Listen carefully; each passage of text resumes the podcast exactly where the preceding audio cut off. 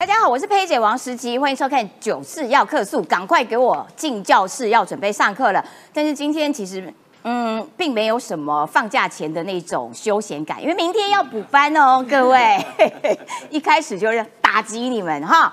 来，我们要来看看今天节目的精彩丰富的内容。首先，当然还是要看到侯友谊啦，因为侯友谊他的民调看起来，嗯，落居老三，已经有好几份的民调都是这样子的呈现了，所以党内的小鸡急得不得了啊！哇，这个罗志强在昨天说，哦，他要筹组一个政党轮替大联盟，就被外界解读说，哎哎，你是不是有弃侯保科这样子的味道呢？但是罗志强今天说，你们都走歪了，因为他我又没有说我不挺侯，哈，只是说你们两个人侯跟柯要这个用自己的力量来证明谁比较值得支持。那目标呢，就是可以政党轮替下架民进党。他这样子的说法是不是可以取信于大众呢？而且本来他是要跟王浅秋两个人召开这个政党轮替大联盟的记者会，背后有没有？韩国瑜的影子，为什么这样问？因为两位都是挺韩大将。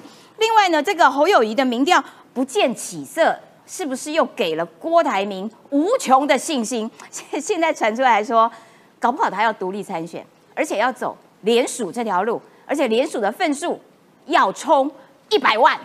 哦，刚武赢啊，真的还假的？我们今天可以好好的来分析哈。另外呢，还要看到全球的局势这个方面。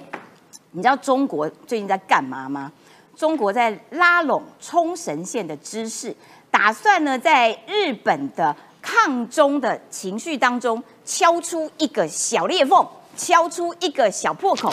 那这种做法当然会引起全球更加讨厌中国，所以美国现在呢对付中国以及对付。俄罗斯的方式呢，就是譬如说，在南太跟巴布亚纽几内亚要签这个军事合作协议，在北边的部分呢，也要在中东这个部署 F 二十二的这个猛禽战斗机。那这些动作其实都。剑指中国跟俄国，今天我们会好好的来讨论。好，赶快我们来先看第一个这个话题哦，就是哎，罗志强，罗志强是国民党里面声量数一数二的，他跟徐小新啦，其实就是数一数二的人。然后呢，他在昨天抛出了政党轮替大联盟这件事情，待会四位来宾都会有精彩的分析。我们先来介绍来宾，首先欢迎的是于北辰于将军，黑姐好，大家午安。还有新北市议员左冠廷，哎，裴姐好，各位观众朋友大家好。资深媒体人中年晃晃哥，十七好，大家好。资深媒体人林玉慧小芳，十七好，大家好。好的，其实我刚刚又差一点忘了介绍来宾，感觉得出来，有有感觉出来哈。来，冠廷，请上座。罗志强昨天抛出了这个。政党轮替大联盟啦，但是他今天早上把这个记者会给取消，但是他仍然有接受记者的访问，他就说，其实这个想法哈，媒体下不支持侯友谊的标题，这是理念被带歪了。他讲到有三个逻辑，这个逻辑呢，就是第一个呢是要整合，第二个呢是要弃保，第三个呢是要投废票。那所以你怎么样看待他这样子的行动？是不是在侯科之间，他其实心中？做了一个选择。哎，佩姐，你把罗志强的话看得好仔细哦。哎，第一阶段、第二阶段、第三阶段没有啦。我当时看到他讲说要筹组政党轮替大联盟的时候，我一开始看到的时候，我吓一跳。哎，罗志强现在不是要选大安区的立委？对啊。好啊，政党轮替啊。大安区多久没有政党轮替了？先轮替大安区，大安区的立委先轮替再说替。我们大安区，对，所以我支持罗志祥的政党轮替大联我们就从大安区的立委开始。各位网友，如果你支持的话，刷一波爱心给佩姐，好不好？好，刷爱心嘛，先对政党轮替大安区。对啊，支持支持。好了，昨天的罗志祥抛出这个时候，其实呢，他发了一个采访通知。对，其实所有的政媒圈大家都很压抑。他说今天要跟王简秋一起。来开这个记者会，组这个政党轮大联盟。结果这个讯息出来之后啊，哇，整个政媒圈大家讨论的沸沸扬扬的。有人说，哎，王浅秋会不会这个政党轮大联盟背后是韩国瑜在主导？结果没多久之后呢，罗志祥就发通知说，政党轮大联盟的精神呐、理念被带歪了，所以决定记者会先取消。对，然后，哎，其实哦说真的，这个政党轮大联盟，我你你为什么要取消啊？为什么要取消？因为从头到尾就是你罗志强，我认为你今天是风往哪边吹就往哪边倒啊。就是你之前侯友谊好的时候，你支持侯友谊，现在侯友谊气势不好之后，你就会蹭柯文哲嘛。嗯，为什么？因为我们都不要管罗志强哦。哎，政党伦理大联盟这个概念最早是谁提的？嗯，黄建庭跟朱立伦提的啊。对对对，他们的第一阶段、第二阶段、第三阶段整合，不就是概概念吗？对，哎。第一阶段党内说最强是侯友谊，第二阶段整合非国民党的，不是要整合郭台铭吗？嗯，看起来已经郭台铭整合完了嘛。虽然郭台铭还没有服，还没有口服心服嘛。等一下啦，大家都先哦支持大安区政党轮替。谢谢你们支持，感谢感谢 感谢啊！刷刷不完呢，对，刷不完刷不完刷不完，还在刷，从来没有政从来没有过，对啊，所以。还是这个原因，所以才取消记者会，不知道，不知道是这个原因。好，总之我要讲的是说，现在关键是第三阶段嘛。依照国民党本来的论述，不用你罗志祥跟王浅秋提。本来国民党的想法就是，好，那我们现在要整合非国民党的啊，那现在跟谁整合？跟柯文哲整合嘛。对。所以如果按照本来国民党黄建庭的版本，我的解读就是，哎。那现在是谁民调高就选啊，谁民调低就支持他。对啊。那如果按照现在坊间民调，第四份、第五份都出来，都是侯友谊输柯文哲，哎，那应该是侯友谊要当副手，柯文哲要当对当总统参选人呢。就是柯整合的国民党啊。对啊，所以呢。不是他被误解嘛？现在呢，他讲说，哎，不管是侯友谊、柯文哲啊，给他们时间，用最大的努力证明自己啊，还是啊，谁有能力带领台湾实现第三次政党轮替？侯友谊或柯文哲当选都是次要问题，只有政党轮替救台湾才是首要问题，这后面都是废话。关键就是他讲政党轮替大联盟。没有讲他不支持柯文哲，就代表现在是两边在讨好嘛？他就是双母鸡的概念，支持侯也可以，支持柯也可以，谁民调高我就支持谁的概念。然后侯办当然就很尴尬，侯办就说：“呃，强哥没有说不支持侯友谊啦。”这这句超尴尬的，超尴尬。江宜真呢是政敌系的侯友谊子弟兵啊，对，跟我同一个议员选区，那他现在是近半的发言人，对，他跳出来哦。哎，一方面不敢骂那个罗志强，不像钟佩君骂比较凶了哈。对对对。然后呢，可是要讲强哥，其实没有说不支持侯友谊。这句话就我刚才讲的重点，不支持侯友谊。哪一个国民党现在跳出来说我不支持侯友谊？没没有人会这么做，立委候选人。嗯。可是当他没有喊出我不支持柯文哲，就是跟柯文哲在眉来眼去嘛。啊。来，一样大安区，罗志强为什么紧张？罗志祥为什么好好选？大安立委要出来组什么奇怪？不是奇怪，好了，很棒的政党轮替大联盟。哎，阿苗神预言过嘛？你的对手是苗博雅，苗博雅很强。苗博雅说蓝小鸡将找柯文哲当第二母鸡。哎，他在五月三十的时候就预言这句话。哎，六月七号公开指出罗志祥就范本。六月七号就神预言罗志祥你会变范本。对，六月十五。罗志祥真的提出了政党轮大联盟，被舆论认为开出气候保科的第一枪。所以现阶段最大的关键是罗志祥搞这件事情不奇怪，也不意外。但意外是什么？怎么会来的这么快？本来大家以为气候保科是九月、十月才发生，结果现在在六月就发难，代表侯友谊真的很危险。而且我觉得阿苗的逻辑啊，真的是超强的。他还讲了一段很重要、很重要的话，就是说，好。政党轮替大联盟最重要的这个目标，就是要把民进党给拉下来，对不对？那所以他不管是侯，不管是柯，只要有人可以把民进党拉下来，他就会去支持谁呢？就对了，对不对？对。所以阿苗提出一个疑问：那所以不管是谁都可以的话，共产党来是不是也可以呢？对。哦，这个讲超好的，对，讲超好。这个就是国民党要去回答的问题。对。如果你把民进党执政当做一个总目标，要这个把它。扯扯下台的话，你都不用挑的哦，磕也可以哦。哦，我的天哪，会不会标准有点低啊？啊，不过现在最大的问题还是侯友谊自己的问题嘛。他自己的问题。我说真的啦，人家要组什么奇怪或是厉害的大联盟都好，关键是侯友谊你自己没有变成是国民党众望所归嘛。对。风传媒报道讲什么？哎，征召之后啊，郭粉跟韩粉难以整合啊。过去的裂痕大家都知道嘛，而且重点是新北市在他被征召之后有什么好事嘛？哎，幼儿园未要案，正大演讲的悲剧，连去国民党吃饭都被送老三合餐，所以没有任何好事发生。所以近日的民调稳居老三的地位嘛，那这也导致一个状况很罕见哦。挺侯派人士谈到这样的趋势的时候，我说真的，跳针是侯友谊的专利，现在连挺侯的立委、挺侯的党政人士也变跳欧回跳针回应。你知道他们现在怎么帮侯友谊解释吗？我、啊这个我也听过，风传媒这个报道。我也听过这样类似的说法，嗯，就是国民党的人现在帮侯友谊讲他的低民调哦，讲法是这样，哎呦，怎么会这样？没关系的，我们早发生比晚发生好，现在才七月，才六月还早，对哦，侯友谊现在民调第三吼，总比啊九月的时候第三来的好。国民党啊，还有十四个执政县市，哎，我们现在还是大有可为，我们基本盘还在。国民党现在弥漫的是这种氛围，就是没有人去解决侯友谊民调低落成这样，而且史上下滑最快的总统候选人的民调，而且每个人都是要面对问题呀，然后每个人都在逃避，说：“哎呀，怎么会这样啊？还好啦，时间还长啦，没关系啦。”哎，我觉得选战呢，你们怎么可以用这种态度？不会，反正呢，他们现在有军师了。我们沈老大、沈富雄，反而是沈富雄给他们建议哦。哎，三个要点要不要用？随便你们啦。我客观呈现的哈，有没有用？我们网友等下可以给评价。第一铁要呢，你们要开始全力攻击国民进党。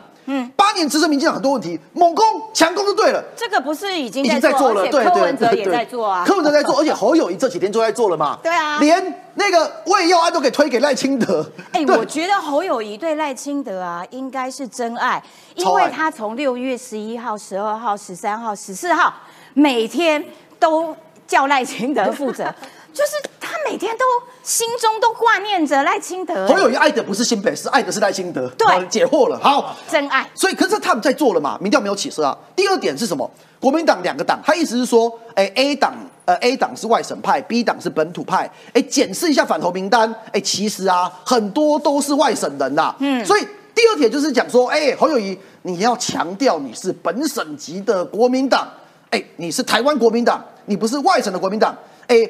我沈老大可能有点忘了哦，上一个提这样子论述的人，我记得是于将军，应该印象深刻。这不是草鞋联盟吗？这不是被开除了李正浩吗？他被拉下来的更快。第二点要毒对药，对毒药对国民党来说是毒药好。第三点更是第第三点更让我傻眼。好，大家觉得这好笑的话，第三点更让我傻眼。侯友谊要赶快提出好的议题。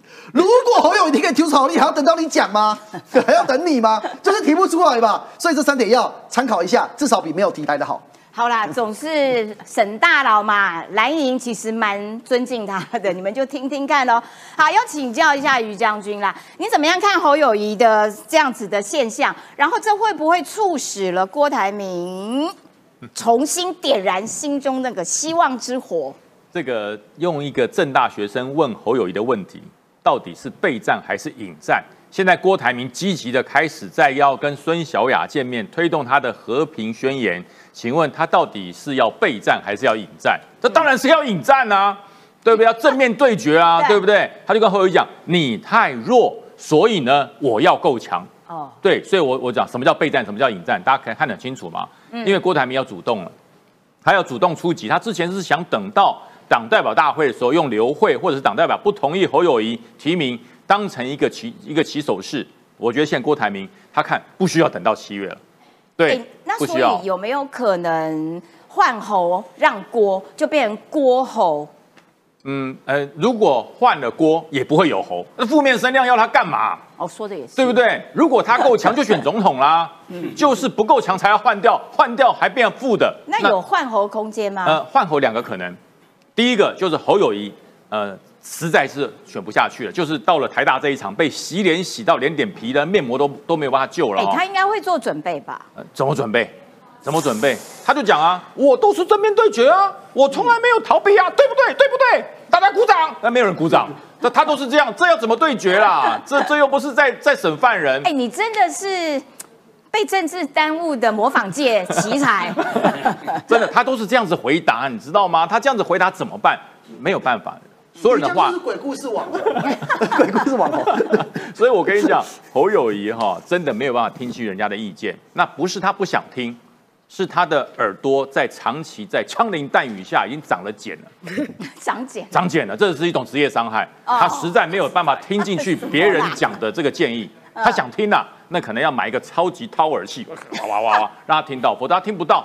所以说，如果换掉了侯友谊，干嘛当副的？所以没有什么郭侯配啦，嗯，换掉就没得配了啦。哦哦，郭台铭当然去找一个帮他加分的人呐、嗯，有道理。对，带着侯友谊是扣分啊。我干嘛要带个大包袱？对对对对，带一个出来没事又这边 呵呵呵呵呵做代机，那么郭台铭就疯了。所以郭台铭换掉侯友谊两个很，第一个侯友谊自己不选，嗯，他的民调垮到他实在没有办法选下去了。嗯，第二个，第二个，第二个听到了哈，如果有郭董的郭粉在这边听到哈，嗯，以其人之道还治其人之身。郭台铭二零二零年是怎么样被国民党那那个千岁大佬登报劝退的？对对对，现在要让侯友谊下台，千岁大佬你的用处到了，赶快登报啊，对不对？对不对？十二大佬、二十大佬、三十大佬全部登报啊，还可以动的全部登报，请侯友谊饶了国民党吧，赶快知所进退，退选吧，只有这两个可能可以让侯友谊下来换郭台铭。那至于说郭台铭好像听说已经要联署了，还要百万联署，对对不对？有听说叫板用的。那种叫板用就是我要强化我的正当性，我要强化我主动攻击的能力，所以这不是备战哦，这是引战哦。如果你们不换，我就选喽。哦这是引战哦，这不是备战，所以备战跟引这蛮大的恐吓力。对对。对，备战跟引战，我来个定义，大家懂了吧？所以不要再问国军是备战还是引战，这样大家就很清楚了。好，不过因为要连数一百万，坦白说也的确是一个还蛮高的门槛啦。如果你只要二十八万，那个按照法律规定说，按照门槛就好了，二十八 OK。但是一百万，嗯。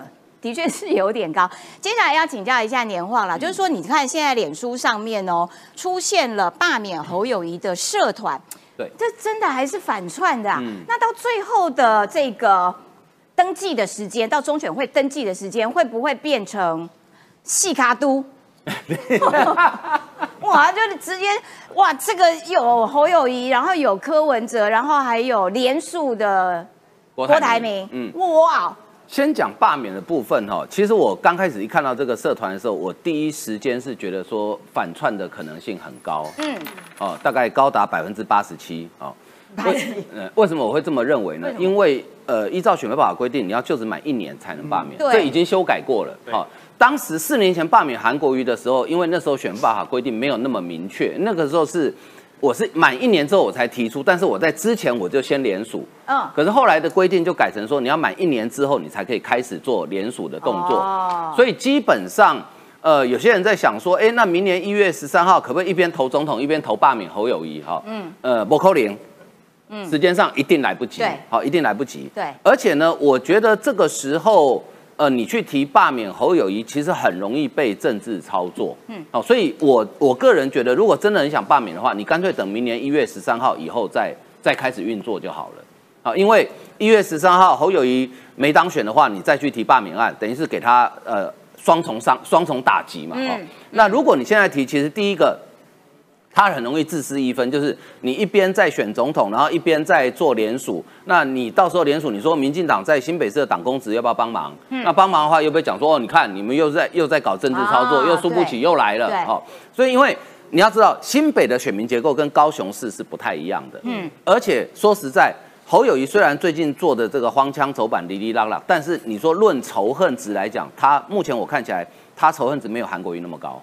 嗯，对，对他的仇恨值其实并没有韩国瑜那么高哦。对哦，就韩国瑜那一种，就是呃爱他的人非常爱，爱到现在还有人在爱，但是恨他人就恨到巴不得想把他罢免掉。属于走爱恨极端型的那一种情人。侯友谊就是比较像那一种，呃，原本是一杯白开水，但是最近白开水里面可能掺了一点泥土，看起来有点浑浑的啊。不是掺巴比妥，哎，掺了对巴比妥掺太多了啊，所以看起来，呃，现在我觉得第一个现在提罢免的时机不宜，第二个，对你说真正成案之后要罢免，我觉得难度很高，会比韩国瑜更高。嗯嗯，好，最后来讲这个选举会不会细卡都哈？嗯，郭台铭如果真的要联署的话，他当然会把联署的目标喊到很高。对，记不记得当年宋楚瑜在两千年联署的时候，啊，也是把目标拉得很高对，但是能不能拉到一百万，我觉得这不晓得是郭董身边的人喊出来的，还是旁边的好事之徒帮他喊的。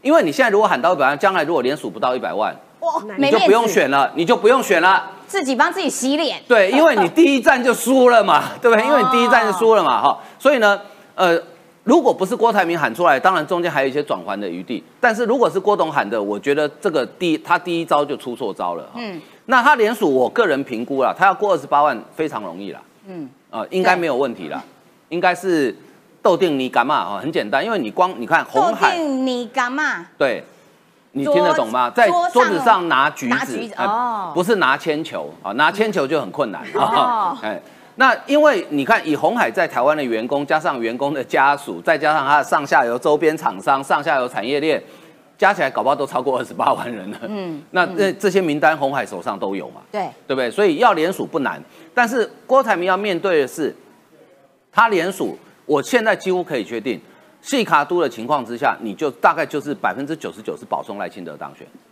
哦，大概就是保送赖清德当选。嗯那你觉得郭台铭会不会想到？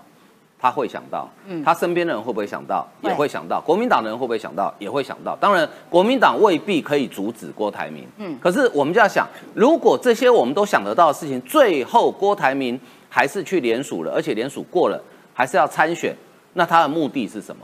嗯嗯，他的目的显然不是为了当选。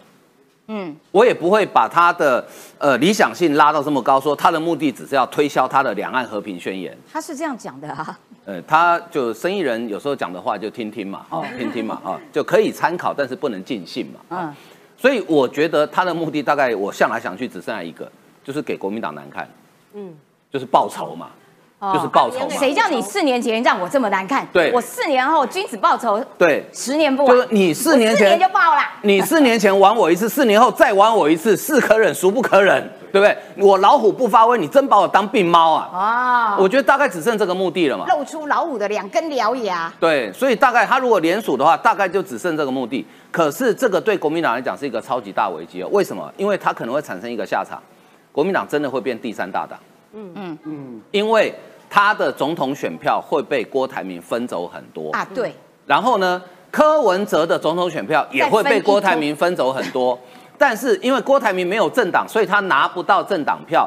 这个时候，国民党政党票有可能会往民众党移动。嗯，所以你国民党有可能变第三第三党哦。噔噔。对，所以我觉得哈，刘家昌虽然平常他的言论我不认同，但是他最近这讲话真是睿智。嗯，他说他宁愿支持赖清德，也不要支持侯友谊。嗯，虽然他讲的难听点说是假的啦。对，对至少我知道怎么死。但是我希望所有国民党朋友，你们自己想一想哦，民进党赖清德当选，国民党还是第二大党；让柯文哲当选，国民党就变第三大党，哦，国民党哎就会不见。这很重要，这对国民党支持者来说很重要。对，国民党会不见哦，因为你思考一下，国民你党的柯文哲如果当选，一定可以想见他的政党票应该会超过国民党，啊那你国民党就变第三大党，而且以柯文哲的手段，他一定会把国民党国民党鲸吞蚕食掉嘛。对，所以对，明年一月十三号选举不是中华民国保卫战了，是中国国民党保卫战了，哎，听清楚啊！哎，有道理耶，吼，来看一下，我要请教一下小芳，但是因为这个郭台铭哦，他真的动作上面的格局跟侯友谊比较起来，的确是高的，因为呢，他就直接点名孙小雅来跟我谈和平宣言我。眼睛会看着你，所以你眼睛也要看着我。对对对，我的我的意思是说，他提出来的这些，不管是他的主张或者是他的招数，都是一个选总统这样子的格局。嗯那所以他其实出招也出的还蛮猛的。然后呢，他原本这些纵贯线国民党的议长朋友也都还没有回头过去挺侯，还是站在郭的旁边啊。嗯那所以你怎么样看接下来这个局势？因为年晃讲说，哎，如果郭台铭真的要细卡都的话，等等等等，会让国民党变成这个真真的第三大党。那你怎么样看这个乱局啊？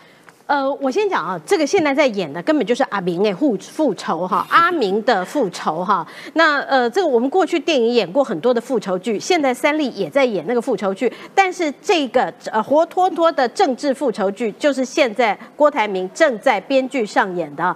那呃，我觉得中国的网友在推特上面啊，我觉得他们给郭台铭一个封号，我觉得蛮有趣的，四个字叫陕西愣娃。啊，西愣娃，谁谁谁谁谁？谁？陕西愣娃，就愣是呃郭台铭啊？对对对，二愣子那个愣啊，然后娃是娃娃的娃哈，嗯。陕西愣娃，这是二爷哈给这个郭台铭的一个，为什么呢？他们觉得郭台铭号称这个世界上面非常有名的企业家啊，号称可以进白宫见到当时的川普的企业家，为什么会一口气被国民党一骗骗一次还不够，还骗两次？然后郭台铭现在讲出来的话也非常有趣啊，那看到罗森伯伯格不见他，然后他就跟这个孙小雅呼吁说：“孙小雅，我要见你，我要跟你谈两岸和平宣言。对。你如果要谈两岸和平宣言，你应该正对的那个正主不是应该跟跟习近平谈吗？对，跟西边，西边 对，侯你要友谊口中的西边，对，你要归西跟西边谈呐、啊，那你为什么跑到这个太平洋的另外一岸？你为什么要要跑去跟美国跟孙小雅谈呢？他是因为哈，罗森伯格他只有看了赖侯科啦，他没有不跟郭台铭见面，所以郭台铭很生气，就就就叫这个孙小雅你为什么没有来看我跟我见。你跟肖美琴一样，为什么都不看我？所以你现在要看我，所以孙小雅，请看我。可是不对呀、郭台铭曾经说过，他说他的这个呃档次绝对是最高的。对他在所有台湾的政治人物，他是可以进白宫见到美国的总统的。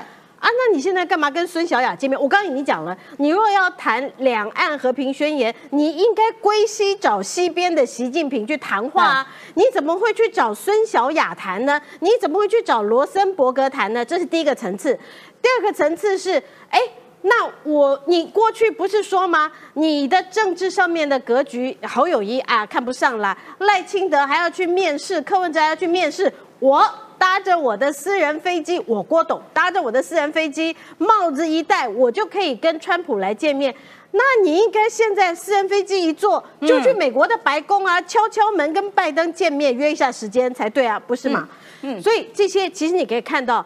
郭台铭现在啊，老实讲，为了阿明哎复仇，所以他呃进行了非常多的一些布局。这些的布局，他在在的是要凸显他的对手国民党。以及国民党所现在所提名的他的对手侯友谊，在很多国际事务上，甚至于在经济、在外交上面的不足，而且这些的不足是真的像摧枯拉朽一样，是完全比不上，连入门都没有入门的。好，我要请教一下年晃啦。不过因为这样子的乱局，郭台铭的动作，郭台铭跟柯文哲之间其实也有蛮多选票是会互相流动的。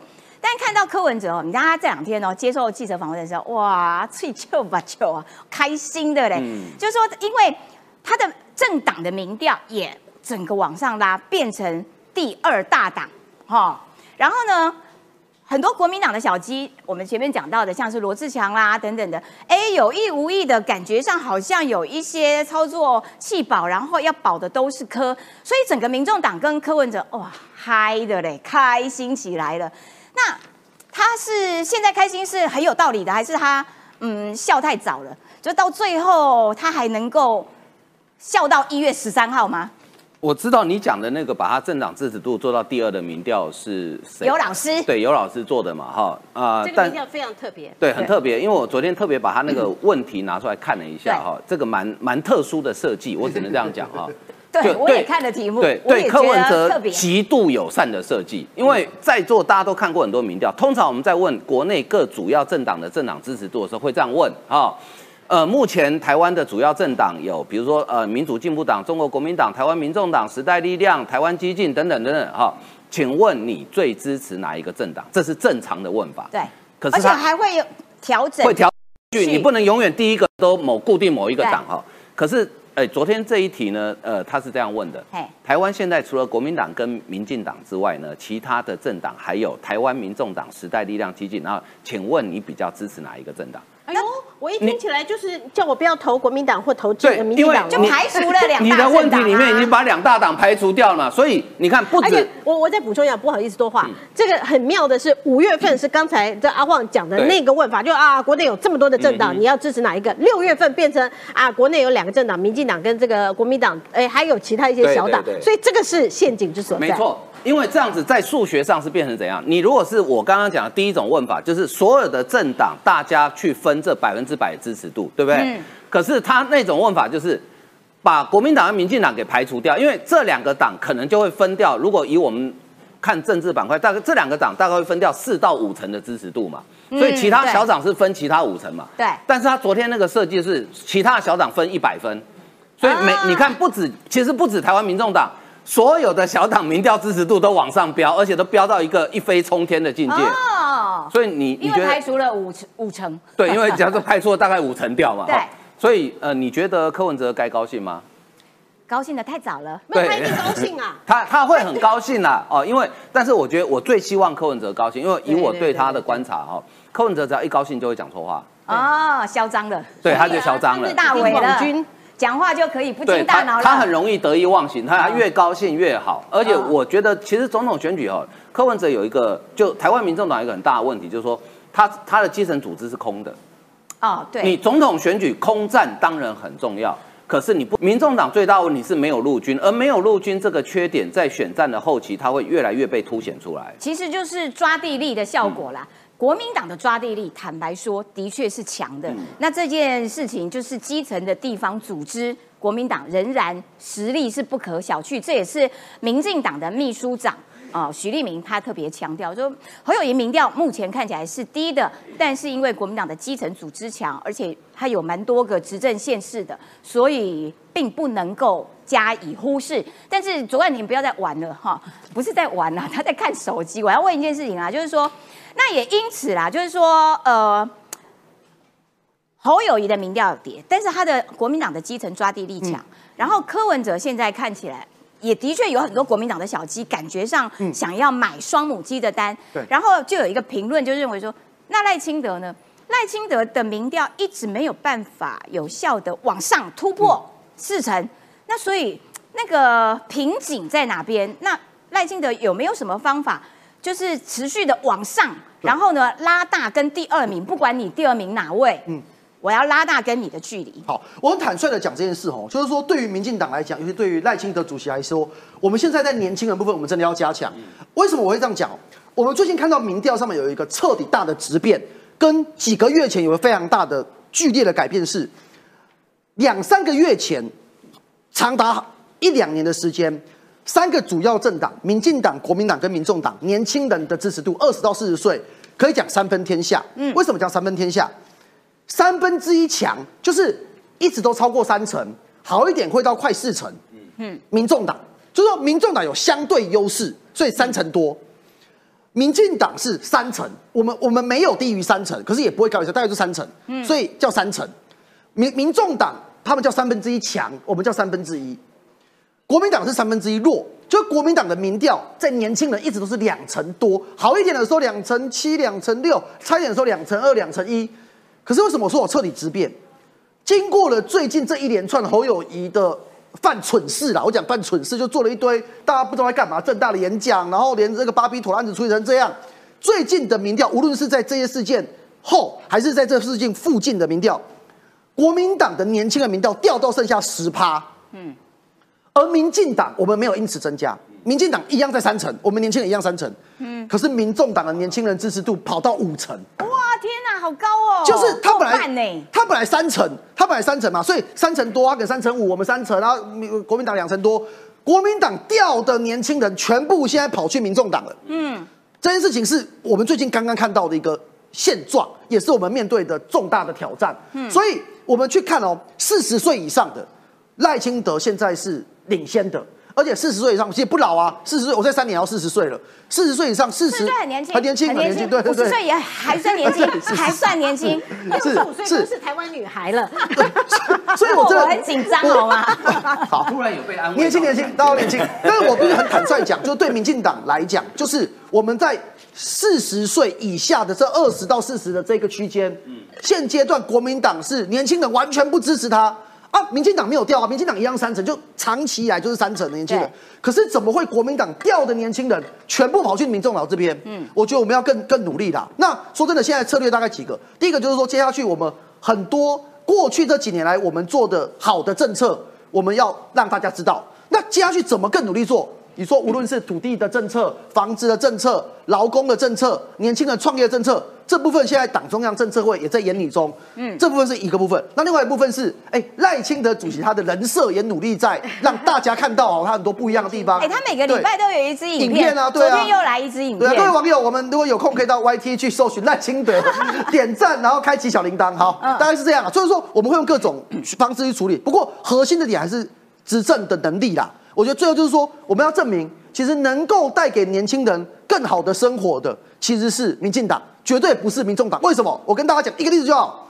你为什么不相信过去几年来让台湾经济变好，而且我们度过疫情，各种状况挑战都面对国际关系到史上最好一刻的蔡英文赖清德政府，而你要相信一个六都满意度在八年执政有六年都在最后一名的柯文哲，就只是如果你都不相信侯友谊了，哎，侯友谊是在六都中满意度第一名，哎。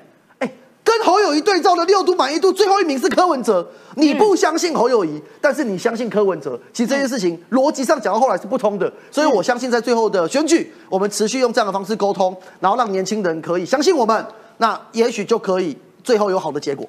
好的，我要先念一下，感谢 Donate 哈，有一个香港港币的二十五元的，还有一位香港加油，王月一百元的，还有一位 Jean。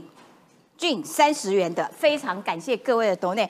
不过刚刚讲到这个呃总统大选的这个乱局啊，然后侯友谊的民调老三这件事情，你知道吗？因为国民党的柯志恩一直说没有啦，我们国民党内部的民调侯友谊还是第二名啦，撑住，他没有第三点。对对对对，那可是大家就说，哎，好不，就是你可以拿出来打脸其他的各家老三民调啊，怎么不拿出来？哎，国民党都不拿出来，然后民进党。刚刚冠廷有讲，他从年轻选票的支持度那边开始分析。我知道，我知道民进党内部的民调，嘿嘿嘿，不告诉你，怕了吧？幼稚鬼。好，民进党内部的民调，其实侯友谊真的是老三，然后柯文哲真的坐稳了第二。这件事情，我觉得对民进党来说也是一个警讯，因为当柯文哲一直往上的时候，赖清德如果你没有往上的话，哦，那个距差距拉近。对民进党来说，恐怕也不是好消息哈。来，我要请教一下小芳啦，就是说，我们来看国际的这整个局势。嗯，现在看起来，美国，美国在这个抗中以及抗俄这件事情上面，其实是出了蛮多的力啦。但是中国也不是省油的灯，中国其实也在那边东敲敲西打打，哪边有裂缝，我就可以敲打哪边。那所以，你可不可以帮大家分析一下？所以现在。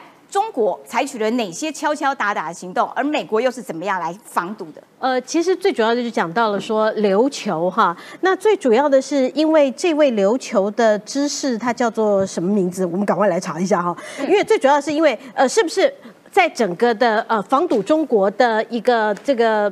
范围当中是不是有破口？琉球或者是冲绳是不是一个破口？那这个是非常重要的。那因为这位冲绳的知识呢，他过去啊在政治上面他是比较亲中的，所以他甚至于他也支持啊，呃，我这个日本是不是也应该啊在“一带一路”上面啊，也应该要跟中国来进行合作？玉成丹啊，对，因为那个，因为他的我也记不起来。对，玉成，然后但是 他的英文名字 Danny 哦，那他是 Danny 玉成啦哈，所以他的名字的不是日文名字，传统的日本对哦，好特别。然后。他非常有趣的是啊，他甚至认为说台湾有事也不应该牵扯到日本有事，这是他过去的主张。那为什么会有这样的背景？其实是跟呢美军长期啊在冲绳设基地有关。因为过去美呃美军在这个冲绳设基地也有一些造成当地人觉得相当困扰，包括一些军纪上面，甚至于影响了冲绳发展，这些都是他的一个背景。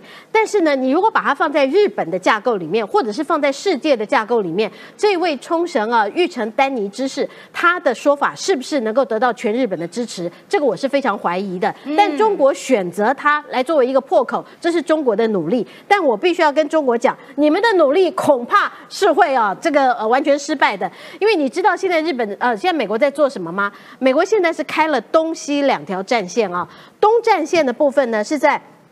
台湾海峡的附近，他找了谁呢？他找了呃这个呃美国的两个这个航舰的打击群，跟日本、法国、加拿大所有的这个海军的舰艇。我相信这应该于将军很很清楚。他在台湾海峡的这个附近呢进行联合军演，但另外呢，他也在北欧呃北约啊跟北约一起协同进行北约史上最大规模的军事演习。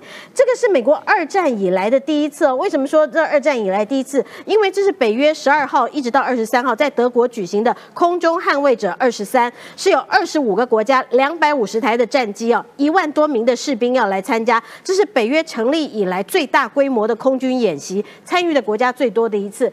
那你看到了是非常罕见的。为什么在二战以后，在东方啊，在在我们所谓的这个呃传统的东方，在台湾海峡这边有个联合军演，在所谓的西方，在北约这边有个联合军演，就美国现在知道了。不要受中国的威胁。中国以前的恐吓全世界的人说啊，现在呃俄乌战争还在打，所以大家把这个精神放在俄乌战争，大家就会忽略中国。美国的世界观，美国的军事观可不是这样子。美国现在是要告诉中国，你不要以为啊，北约也好，或者是美国也好，或者是全世界，只会把目光的焦点放在啊这个欧洲。现在全世界的焦点会盯着你中国，这是很重要而。且中国把所有的邻居通通都惹毛了，得罪光了，日本的、韩国的，然后这个他他惹了全球啦，邻居当然都被他惹光了。然后譬如说亚投行，亚投行你知道吗？那个加拿大哦，加拿大最近退出来，这个为什么？因为他他觉得都被你中国给这个也是气死。亚投行啊，现在在呃国际上面，它的这个合作地位当然是越来越低。但我想要伴随另外一条的讯息啊，跟加拿大也有关的一条讯息给大家来知道。最近啊，呃，特斯拉的马斯克他去中国，很多人误解说啊，他一定是去中国要扩大他在上海的那个超级工厂。可是你知道啊，事实上他这次去中国并不是做这样的事情，他去中国做了什么样的事情？他去中国最主要的是要把特斯拉在中国的那些合作厂商打包带走。打包带到哪里？打包带到墨西哥，不是莫斯科，是墨西哥。对，他为什么？他要在特斯拉以后要转在墨西哥成立一个超级工厂，是上海的二十倍，对美国的哦10倍十倍。以后 特斯拉哦，特斯拉哦，他现在要把在呃中国不是就是很迷电动车，中国的电动车当然呃生产很多对，它的量也很大，他到处也去抢人家的锂电池。可是呢，现在特斯拉。偷偷 呃，不要讲人家偷偷摸摸，他是大摇大摆的。习近平以为说来庆祝我生日的，结果不是，其实是来打他去包搬家打包要准备搬家，要搬到墨西哥墨西。哥啊好，为什么要搬到墨西哥？有一个大家印象当中，我们前一阵不是签了二十一世纪呃贸易倡议，当中有几个呃有加拿大跟墨西哥两个国家，这是很重要的，因为他们也在北美自由贸易区里面，这是呃。单独一个呃自由贸易区里面最大的一个，那呃美国埋了一个我们叫做并购毒药的东西啊，这个呃就歪开呃就是反正一个东西在里面，你谁要进入北美的市场，你跟墨西哥单独谈没有用，你跟加拿大单独谈没有用嗯啊，谈你就算跟他们谈好，背后要跟我美国谈，我美国同意才可以。所以我们刚刚讲的是在军事上面，美国现在东西方啊嗯全部掌握在手里，现在。特斯拉也要跟你中国说八八一了，那 你觉得中国你现在它那个退零还耕，以前退零还耕哈是是，现在退零还耕也不这样做。现在中国，我给各位看一张非常有趣的，中国现在哈他们决定要用人力，要用啊，我找不到那张照片，哎，在在这里，他要用人力哈去去来帮忙哈这个呃大型的机械，就所有的耕耘，他全部都要用人力做，为什么？就因为中国的经济非常的糟糕，我跟你讲，中国哦，他们就是人多嘛，哈，十几亿人口，所以他们什么都靠人力。OK，他们连晶片都靠人力科、手刻，纯手工制晶片。哇，塞哦，很厉害。好，我们要来看到就请冠廷啦，就是说，呃，刚刚小芳讲到，就是说在经济上面的，哎，老大哥还是我们美国，不管军事或者是经济上，大哥就是大哥。好，那所以呢，美国的这个维持这个秩序哦对，其实北北半球、南半球对同时在施力嗯。他在南太的巴纽跟他签了一个协呃国防协议。对，哎、我要讲哦，美国现在在太平洋的布局真的不是只有在北太平洋。我们过去在九十要科数聊了很多，不管是跟日本啊、韩国啊、台湾啊，甚至冲绳的合作，但我们现在把目光往南半球来看哦，在那个巴布亚纽几内亚，其实就是巴纽啦吼。巴纽其实它很重要，是控制了整个南太平洋的枢纽。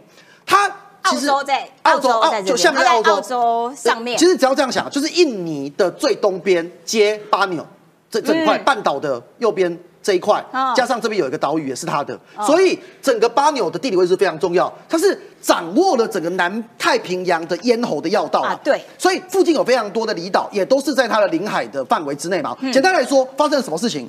美军过去跟巴纽的关系叫做驻军，过去美军有在这边驻军，可是两国之间实际上的国防合作没有到百分之百那么紧密，但现在厉害了。他们两国直接签国防协议，这次国防协议搞了什么东西？第一个，十五年来，未来十五年，美军可以畅通无阻的进出哪些地方？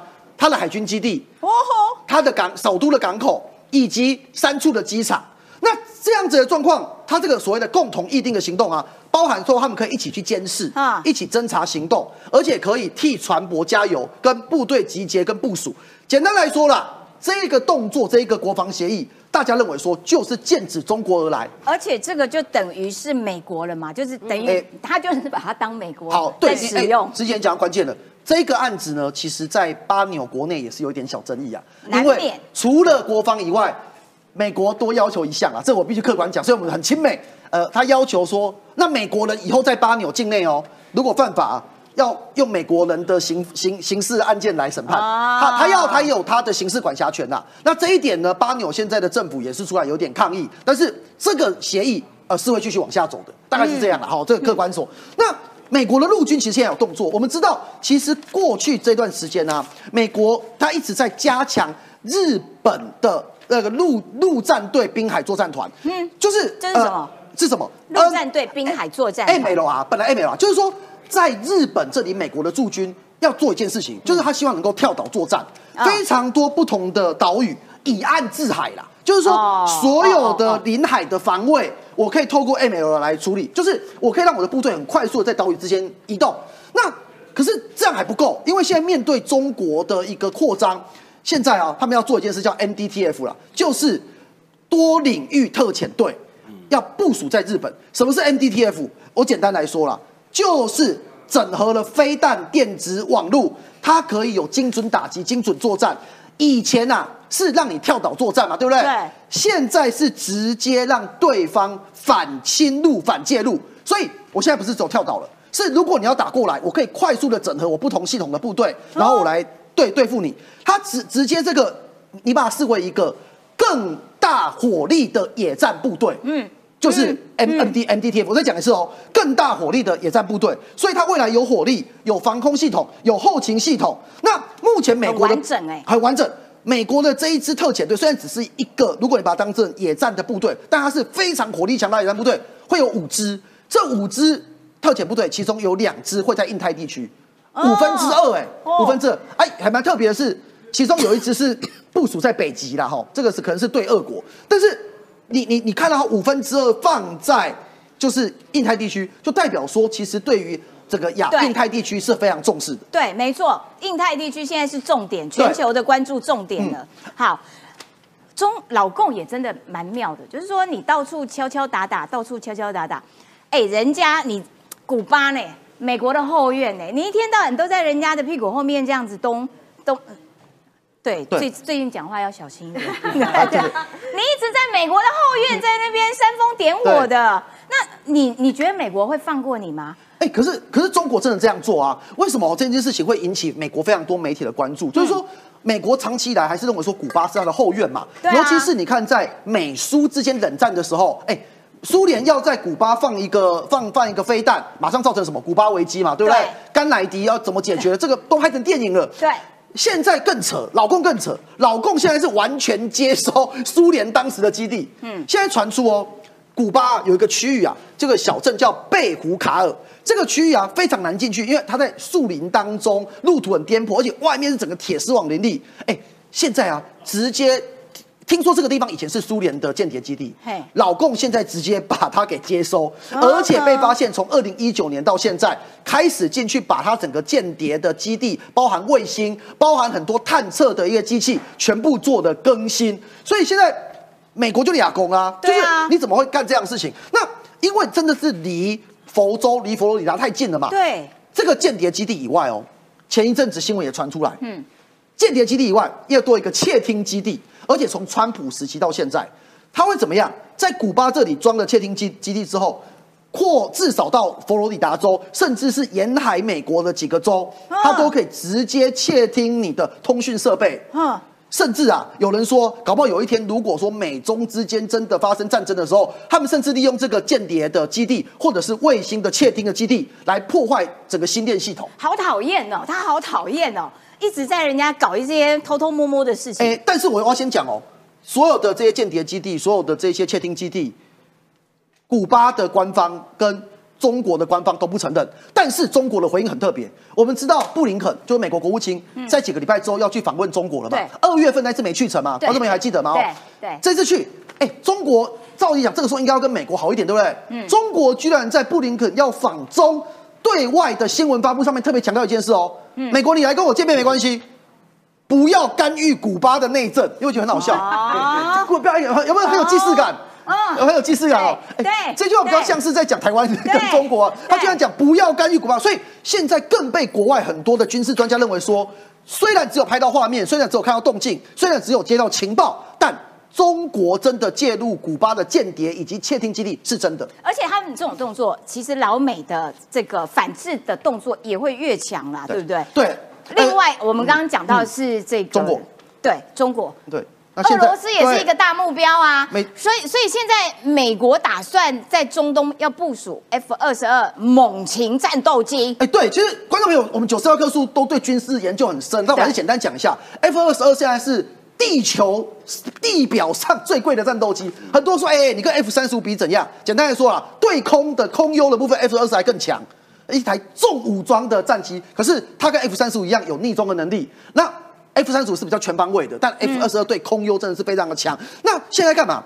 它现在我们知道中东其实本来美国就有部署 F 三十五，嗯，现在把 F 二十二也部署过去，这代表什么意思？就是说，如果俄国跟美国的冲突加深，中东当然有可能被俄国拦止嘛。你说不管是叙利亚或者是等等这些国家，那现在你让整个 F 二十二进驻之后，中东地区美国可以更握有空中的优势嘛？俄国你你你你你不太可能投出这么大的资源过来。嗯第二个部分是北约现在北约现在北约也蛮猛的，很猛很猛，直接对俄现在进入备战状态哦。为什么？因为美国的媒体路透社啊跟新闻周刊就报道，现在冷战以来，北约制定了一个最详细的秘密作战计划。那这个最详详细的作战计划做什么？就是说包含部署地点、部署内容跟方式。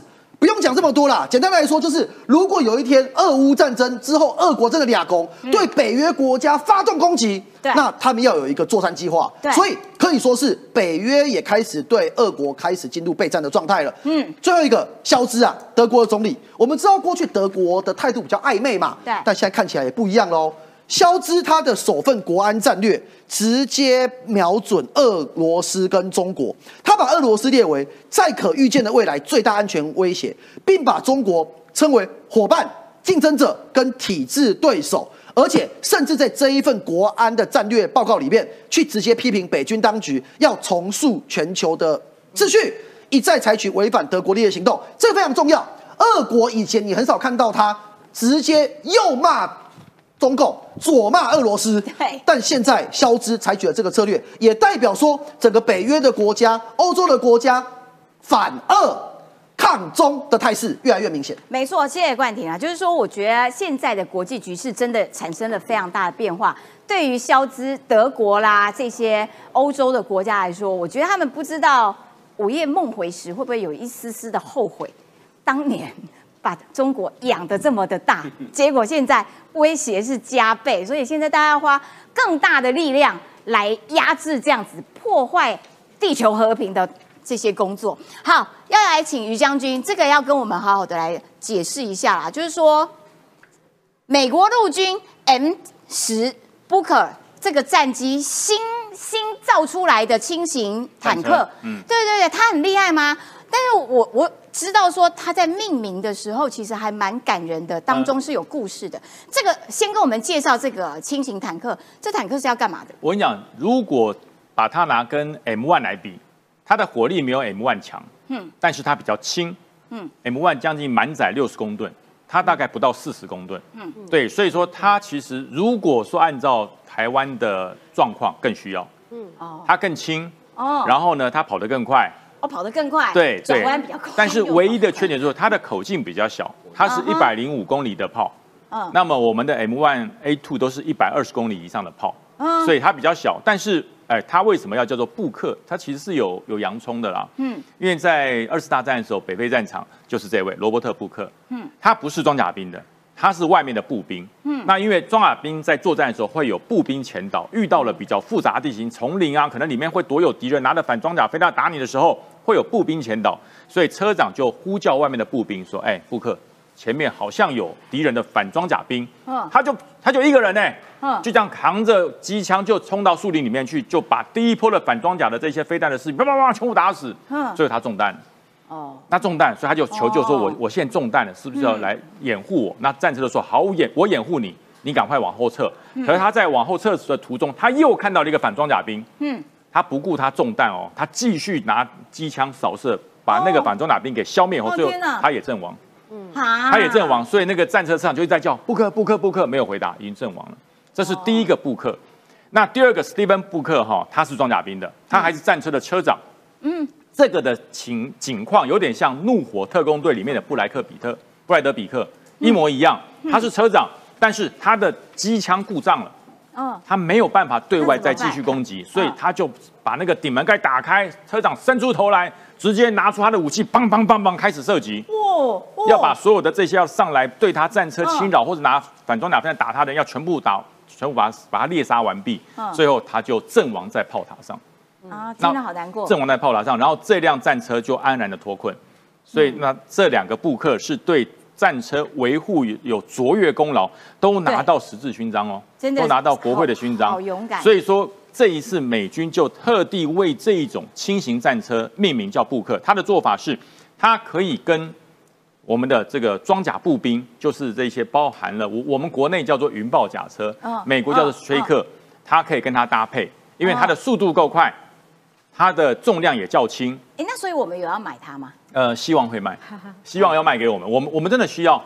因为感觉比较灵巧一点，对不对？呃，它的用处是在装甲骑兵连，那我们一般的战车是在战车连，它是装甲骑兵连需要，哦因为它轻，它快。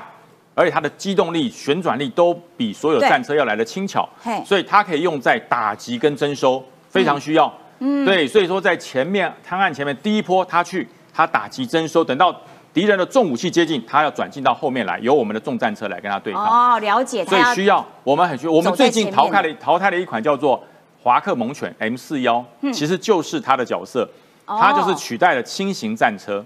所以说，但是它轻型战车它有个特点，它有六个承载轮，一般的轻型战车只有五个，它嗯多了一个，表示它的接地面积更大，对，对它的。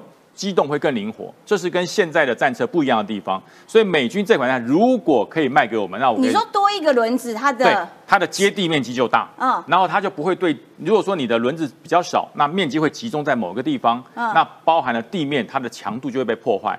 它的接地面积更大，它的机动力只要履带接触的越大，它的那种那种机动力还有接触力、摩擦力就更大，哦它会跑得更更快。哦，对了解了解，希望我们希望能够卖我们接下来要买对对对它哈。好，来，另外呢，看到这个新闻有一点哇吓到，有点害怕。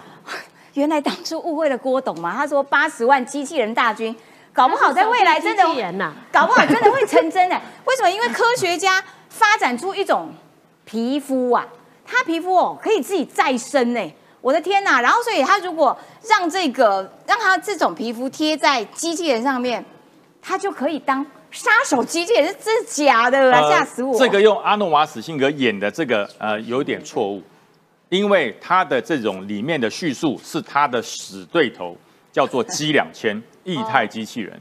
哦对，哦哦哦他还没这么哦，他还没有这么高级哦。哦，他的皮肤被割破了，就就变这样了。嗯，就变这样了。那这里面叙述可以自动愈合再出击的杀手机器人是他的死对头，嗯液态机器人，就是他杀一刀之后，它可以哟又长回来。嗯对。那这个目前由斯坦福的科学家说，我们已经开发由细胶和聚丙乙二醇叫做 PPG 的材料。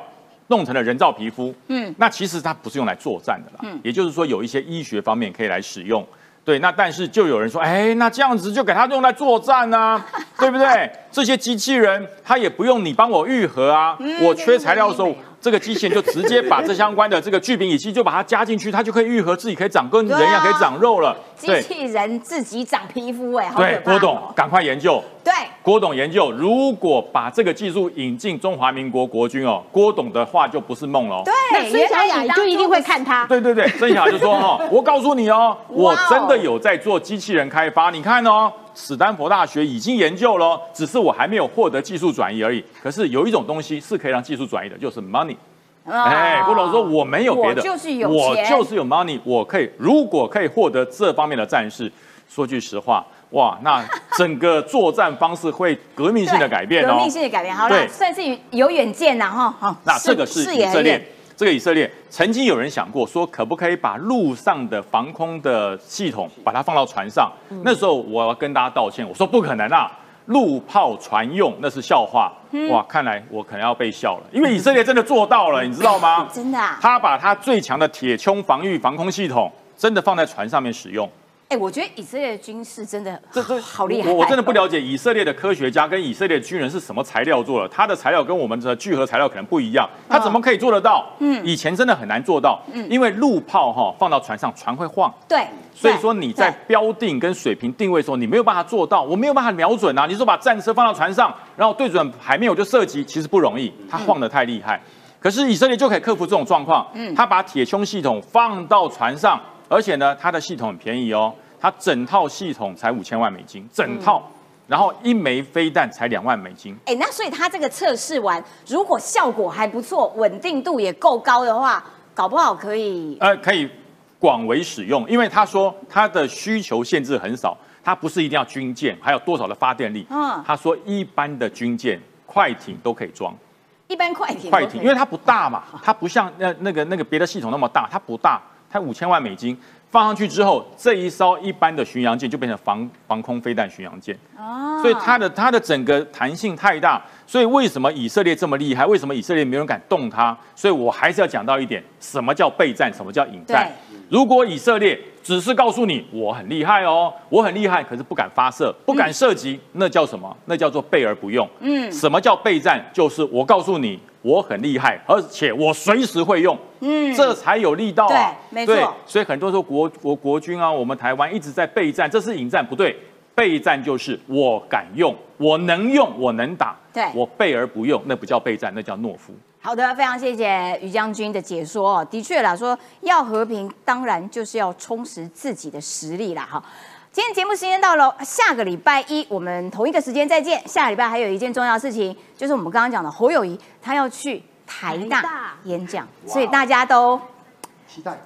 大家都盯着眼睛在看，哇，在正大都这样，在台大是不是可以多做功课？台大不可以拉彩喽！台大加油！另外呢，我们还要在这边恭祝一下韩国瑜先生生日快乐，明天过生日，对不对？侯友谊拉拢韩国瑜，赶紧买蛋糕，明天送给韩国瑜，好不好？这样子韩国瑜就可以来挺侯啦。侯友谊的民调搞不好就可以爬为老二。下礼拜同一个时间，拜拜，拜拜。自己讲。